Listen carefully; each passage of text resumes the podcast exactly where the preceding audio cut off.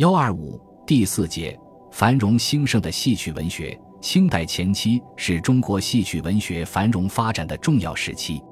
戏曲发展大致可分为三个阶段。第一阶段，从清初到康熙末年，以昆山腔和弋阳腔为代表的传奇剧目盛行于戏剧舞台，并开始出现宫廷和民间两极分化现象。第二阶段，从康熙末年到乾隆中叶，新兴的地方戏如雨后春笋般的涌现，蓬勃兴起。第三阶段，从乾隆末年到道光末年，传统的杂剧、传奇和宫廷化的昆曲逐渐走向衰落。地方戏曲繁荣发展，占据戏曲舞台的中心地位。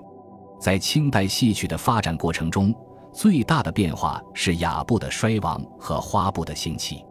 所谓的雅部，就是指以昆曲形式演出的杂剧和传奇；花部也称乱弹，是指以弋阳腔、梆子腔、秦腔、皮黄腔等唱腔为主的各种地方剧种。这些地方戏以崭新的面貌。旺盛的生命力博兴于剧坛，不仅与传统的杂剧和传奇分庭抗礼，而且还逐渐压倒了他们，在全国范围内形成了诸腔竞奏的繁荣局面，为近代京剧和地方戏的发展做了充分的准备。这一时期，剧作家们创作出大量的戏剧作品，广泛地反映了封建社会的生活画面和人们的精神世界，塑造了一批生动形象的舞台人物。不少剧作家突破过去才子佳人生旦团圆的套路，抱着严肃的现实主义创作态度，选取富有典型意义的历史和现实题材，为清代戏曲舞台贡献出一批优秀的剧目。清初李煜的《清中谱》，康熙年间洪升的《长生殿》和孔尚任的《桃花扇》，乾隆年间的《雷峰塔》等作品就是最突出的代表。另外，戏曲研究有所加强，